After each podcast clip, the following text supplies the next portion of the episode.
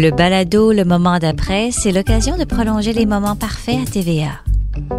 Dans cet épisode, Catherine Trudeau et Samuel Gauthier nous parlent des secrets qui habitent la famille Thomas. Cette semaine, Sam, Oh, oh. ensemble, Non. et avec tout le monde qui veut nous écouter, on va parler des secrets De famille. de famille. As-tu ça, des secrets, toi? T'as pas Non, de secrets. non, aucun secret, aucun secret. En ce moment, je suis nu, j'ai- même pas de boxeur. C'est ça mon plus grand secret Mais là, l'affaire plate avec cet épisode-là, je vais le dire là, tout de suite, je me permets, puis ça sera sa- sans doute coupé au montage, c'est qu'on peut pas, on, a- on va avoir juste des secrets, dans le fond, pour les gens, parce qu'on peut pas révéler grand-chose. C'est ça qui est difficile, ouais. On vient de Mhm. rencontrer la famille Thomas. Hugo vient de revenir. Pourquoi, on sait pas. Euh, Introduction des personnages, on- voilà. on, on sait brièvement où est-ce qu'ils v- vers quoi ils s'enlignent, leur quête personnelle. Puis on, en fait, l'épisode 1 est beaucoup sur, oui, la présentation de cette famille-là, autour de ton personnage, du retour de d'Hugo parti en mer depuis un an. Mhm. Fait que Qu'on a toujours pas vu. qu'on a toujours. Mais, Mais- non, c'est ça. Fait que c'est c'est c'est Ouais. l'exposition. Mais on sent on sent que, bien sûr, on porte tous quelque chose, mais Mhm. là, ce qu'on a vu, c'est euh, c'est que Catherine, il y a quelque chose qui rev- ressurgit du passé, tu sais. Est-ce Mhm. que ça va être un révélateur de... Est-ce qu'il y a des secrets ou il y a des, des non-dits qui vont se révéler suite à ça? Ça va être c'est ce qui va être intéressant Mhm. de découvrir, en fait, avec cette gang-là. Est-ce que je peux vous poser une question indiscrète? Oui? C'est quoi la nature de- du chagrin qui a inspiré ce- cette histoire-là? Parce qu'on s'entend que toutes les histoires viennent d'un chagrin. Ah oui, Robert a raison. Il y a toujours quelque chose. Un manque, une peine. Sinon, pourquoi quelqu'un se donnerait la peine d'écrire? Euh, oui, euh, c'est euh, c'est un mélange de toutes sortes d'affaires, des, des choses qui sont arrivées à du monde que je connais. Euh, je peux vous demander comment vous avez trouvé mon manuscrit? Ah, Comme j'ai dit, formidable. oui, non, non, euh, je veux dire euh, où? Parce que moi-même, j'en ai pas de copie. Une de mes employées est tombée dessus en faisant du rangement. Quand elle a vu le titre, le moment parfait, ça l'a intriguée. Elle, a- elle a décidé de le lire. Elle a adoré. Elle l'a mis tout de suite au-dessus de ma pile en disant Lis ça. Alors, il l'a lu, l'a fait lire à ma productrice, puis elle m'a tout de suite appelé, m'a dit Écoute, ça, c'est pour toi, ça. Wow. Mon Dieu, bravo, bravo, bravo, bravo. Merci! C'est quoi qui dit toute bonne histoire vient d'un chagrin? Oui, parce que tu sais, t'écris toi aussi, puis c'est Ouais. pas... Moi, j'écris, toi, t'écris, puis c'est pas Mhm. nécessairement d'un chagrin, mais ça vient d'un besoin. Ça vient- ouais. Ça, c'est sûr. Mhm. Mais dans le cas qui nous intéresse avec Catherine, c'est sûr qu'on Ouais. perçoit qu'il y a, une- il y a quelque chose, il y a beaucoup de non-dits, là. Mhm. Puis quand tu as joué cette scène-là, euh, la scène avec l'éditeur, puis qu'il il, il- il te dit euh, chaque histoire porte un chagrin, Ouais. est-ce que dans la préparation de la scène, t'avais en tête ju- justement c'était quoi cette histoire-là? Ou est-ce que tu voulais l'apporter avec une, une certaine gravité parce que tu savais que ça allait venir rebrasser une Hmm. tonne d'histoires? Ben, c'est une bonne question. C'est sûr que, tu t'es tout le temps coincé entre... Est-ce que Catherine cache son jeu ou elle n'y arrive pas vraiment? C'est tout le temps ça, Ouais. le, le, le choix d'interprète qu'on fait. Il y a clairement une faille dans son histoire. Ça revient du passé, cette affaire-là. Ça fait 22 ans qu'elle elle n'a pas vu cette pile de papier-là. 22 ans. genre à peu près, Ouais. ce qui est l'âge de d'Hugo, Hugo, hein, à ouais. peu près. Puis là après, il y a comme un instant de déséquilibre, c'est de dire est-ce que je, je le dis, je le dis pas, puis c'est ce qui est étonnant avec ce genre d'information là, je sais pas si ça t'arrive dans la vie, mais moi il y a des personnes euh, que je connais peu qui connaissent des choses assez secrètes de moi. Parce que on dirait que on dirait que t'es des gens que tu connais pas, tu vas te livrer facilement, puis je sais pas, une forme de pudeur avec des gens qu'on connaît bien.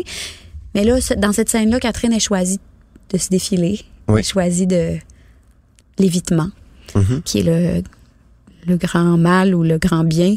Parce que moi, l'évitement, je suis une. c'est le grand. C'est les anxieux. On est des. Je sais pas si t'es un anxieux, mais bon, c'est un autre dossier. Ça, ça va être l'épisode 44. On va parler d'anxiété et d'évitement.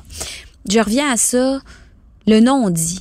Tu sais, c'est pas vrai qu'au moment où t'as un, tu Louis, un doute, ça chemine en toi, tu le gardes dans ta tête. Et s'il fallait qu'on dise on spot, on cue, tout ce qui nous passe par la tête sans l'avoir pensé, digéré.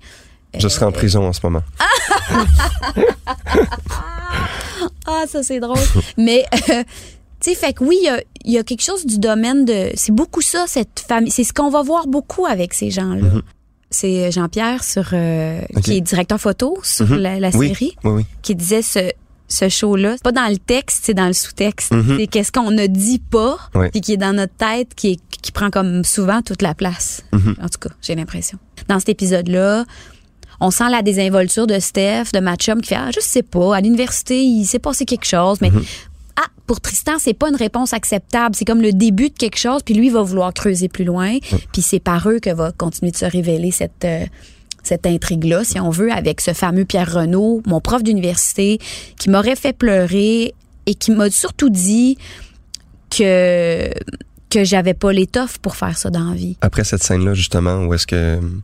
Avec les. Pas les distributeurs, là, mais avec les, euh, Les éditeurs. les, les éditeurs. Oui, Ton personnage à ce moment-là, si c'était à refaire Mm. 22 ans auparavant, oui. est-ce que tu réécrirais le livre? Belle Est-ce que tu penses qu'à ce moment-là, tu t'en veux de l'avoir écrit parce que là, ça va tout rapporter ce fardeau-là? Puis, ben, je dis fardeau, on sait pas c'est quoi, mais évidemment, de par ta réaction, Ben, on suppose que. Exact, c'est pas léger là, Mhm. c'est ça, effectivement. C'est vraiment comme ouvrir une boîte de Pandore, tu sais, c'est ouvrir quelque chose que, que- qui a été fermé pour espérer mettre un baume sur une plaie ouverte. Catherine a fermé ce chapitre-là de sa vie.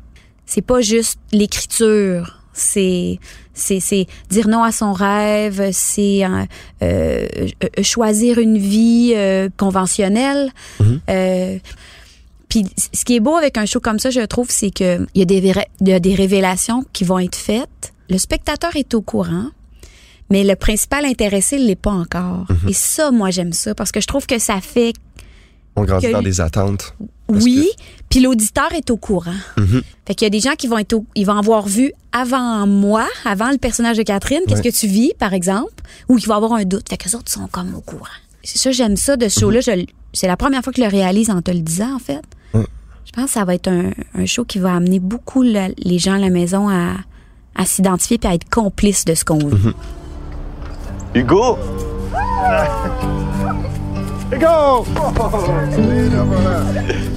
Ça va? On va faire. Hey, salut toi. T'as grandi, non? Hey, mon fils. Salut. Ça va? Ouais.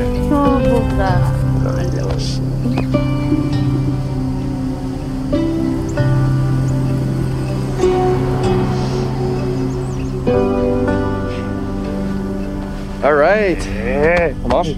Mais tu es le fils qui fuit. On en parle Le fils qui fuit. sur le- Le fils qui fuit. Le fils qui fuit. Hugo, c'est l'insaisissable. Il y a quelque chose de beaucoup plus gros que ce qu'on voit, j'ai l'impression. Surtout quand je te sers. Ouais, Euh, Je pense qu'on comprend, euh, c'est assez clair. Je reviens d'un long voyage. ouais. On parle de toi beaucoup. En fait, je sais plus, je sais plus Mhm. dans le plan de l'épisode, Hugo arrive où, là? Euh, vers la fin, C'est je ça, dirais, hein, je ouais. dirais le dernier bloc, Ouais. presque. Mhm. L'épisode 1 Tourne. tourne autour Mhm. du retour d'Hugo, puis Ouais. qu'à cette occasion-là, tes grands-parents, Ouais. mes parents vont se revoir Mhm. pour la première fois en presque sept ans. Ouais. Donc, c'est beaucoup ça, cet épisode-là, orchestré autour de, de ton grand retour. Mhm. On va se retrouver ensemble. Fait que là, c'est ça, t'arrives. Ça, c'est une- moi, c'est une scène que, que je trouve vraiment, euh, tu sais, elle- elle est pas découpée, hein, euh, juste attirer l'attention des gens à la maison. C'est un, un seul Ouais. plan, comme on dit, Mhm. c'est un plan séquence, on appelle ça comme ça. Là. Donc, on l'a répété beaucoup, beaucoup, puis bien sûr, avec les circonstances qu'on connaît, dans, on l'a tourné il y a un an, au mois d'août dernier. On était en plein COVID, donc euh, les conditions pour le tournage, ben, on devait être masqué, lunettes tout le temps, puis à chaque jour, on avait très peu de temps de proximité. Alors, on s'était gardé un maximum du temps de proximité pour tourner cette scène-là. Puis François Bégin, le réalisateur, c'est ce qu'il voulait que, que, que ce soit très improvisé en même. Je Mhm. pense que la moitié Ouais. des lignes qu'on dit, c'est allô, allô. C'est quelque chose qui s'écrit pas, en Mhm. fait. Faudra en parler Ouais. avec l'auteur, mais En fait, si je me trompe pas, les actions étaient écrites évidemment, comme Oui. quoi que je sers tout le monde, mais le dialogue là-dedans, il y avait rien. Il y avait rien, c'est allô, salut, Ouais. euh, tu sais même on mange. euh, puis après quand je me retrouve avec Alex Mhm. après, il y a quelque chose de c'est une scène qui ne peut se jouer dans la spontanéité Mhm. puis la le réel de ça, tu sais, on mange, t'as, Ouais. sorti ça mané dans une prise, euh, hey, ok, on, la scène Ouais. est finie, j'ai serré ma mère trop longtemps, on sent que, puis je trouve qu'on sent, bon, c'est la première scène où on te voit, Mhm. Mais je trouve qu'on sent tout de suite que, que Catherine et Hugo, Oui. tu sais, il y a une connexion entre nos deux Ouais. personnages. On va voir où est-ce que ça va nous mener, là. Mais il y, a, il y a une accroche, puis on le voit plus tard dans l'épisode aussi. Catherine dit à Alex, euh, il est pas comme d'habitude, mon gars. Il y a comme un lien entre nous deux Mhm. comme, qui, va, qui va se développer euh, sur autre chose, mais tu sens qu'ils ont une connexion. Ben, tu as une connexion particulière avec chacun de tes enfants dans la Mhm. vie. Là. Tu Oui, oui. tu le sais pas encore. Je te, je te le souhaite. C'est un souhait pour toi dans la vie d'avoir des enfants, mais Mais oui, tu as une connexion différente entre chaque, avec tes enfants. Bien, entre Hugo et Catherine, ben, il y, a, y a- il y a quelque chose. Je sais pas comment tu vois ton personnage de, dans toute cette trame-là. Tu sais, C'est Mhm. quelque chose que tu es habitué de jouer, des énergies comme ça. de Euh, je suis pas habitué. On, on dirait que le, le premier mot qui me vient en tête, c'est bohème. Mais Oui. parce que, juste de par le fait que je circule sans cesse, tu sais, mettons, euh, juste par les convoyages, mais c'est justement ça que je fais dans la vie. Je vais pas nécessairement en voyage, puis je, je, je m'amuse sur la plage, Ouais. mais je passe d'un lieu à un autre. Fait que, veux, veux pas, je passe la majeure partie de mon temps à naviguer puis à bouger en mouvement. Fait que j'ai l'impression que de rentrer de voyage puis de m'installer chez moi dans un lieu fixe, déjà ça, c'était un petit défi de faire, euh, OK, bon, mais je- là, j'ai les pieds par terre, puis là, je sais que ma mère va vouloir me revenir avec euh, l'université ou peu importe, mais c'est des, des projets qui sont peut-être un peu plus euh, connus chez les parents que chez les jeunes de 22 ans qui font de la, des convoyages. Fait qu'il y avait aussi cette... euh, il y avait, j'avais aussi ça en tête, en fait, quand je Mhm. revenais. C'était aussi le fait de, bon, je, je reviens chez moi, ça me fait du bien, je me suis ennuyé de ma famille, mais je serai plus en mouvement à ce, Ouais. moment-là. Fait que j'ai hâte de repartir. Mais j'ai hâte de voir ma famille aussi. Est-ce que c'est comme ça que tu le vois, Hugo, un gars qui arrive difficilement à se poser quelque part? Totalement, oui. Oui? Je trouve que ça définit, ça le définit très bien mentalement. Ça définit aussi comment je vais gérer euh, les secrets que je porte ou ma réaction face à certains événements. Je vais souvent être la personne qui va quitter. Je vais souvent être la personne qui qui, qui, qui va avoir le temps de de qui, qui, qui, qui va prendre le temps de respirer un peu et Mm. non qui va faire face à la situation, qui va faire bon, il se passe ça, on va la régler en ce moment. Ouais. Je pense qu'il y, y a beaucoup de fuites là-dedans Ouais. aussi. Mais la façon qu'on en parle aussi, on comprend déjà que c'est pas le premier retour d'Hugo. On comprend qu'Hugo, il vient, puis il repart, il vient, il repart, il vient, il repart, il vient. Ouais. C'est pas un retour habituel, j'ai l'impression. Je pense que c'est clair qu'à ce moment-là, même si euh, c'est dans le non-dit, j'ai l'impression que juste dans mon énergie, on sent qu'il y a quelque chose de plus qu'un simple retour. Fait que j'arrive avec un secret. Euh, évidemment, juste de par le moment, je te sers, on a un peu l'impression que si jamais le secret a à se briser, ben, il se briserait peut-être avec toi. Mhm. Parce qu'on conna- on, on sent déjà que la relation entre les deux est super puissante. Mais qu'est-ce qui va forcer ce secret-là à être brisé? Parce que À être justement, révélé. à être révélé, ouais, Ouais. tu sais, justement, comme on disait tantôt, j'ai souvent tendance à fuir, puis justement, on me présente comme étant le retour de quelqu'un. Ouais. Euh, fait que là, est-ce que je vais vouloir repartir si jamais les choses commencent à se gâter, ou si je vais Faire face. faire face puis mettre pied, pied à terre, mais c'est pas nécessairement le personnage qu'on a établi dès le début du, du grand, du grand bohème qui se promène un peu euh, chaque jour de sa vie. Fait que c'est à savoir s'il y a un secret, c'est quoi le secret, puis quand est-ce qu'il va le briser, Ouais. qu'est-ce que le fait de briser le secret va apporter aussi? C'est quoi l'impact de ça? Parce que je le garde pour une certaine raison, ce Ouais. secret-là. Oui, oui, ben oui. Puis ce que ça fait aussi, c'est que ça n'impacte pas que toi. C'est ça Mhm. aussi dans la vie en général. Ce qu'on garde oui. pour nous, euh, si on le révèle par la force ou parce qu'on a décidé, Mhm. parce qu'on est, on se sent prêt, prête, Oui.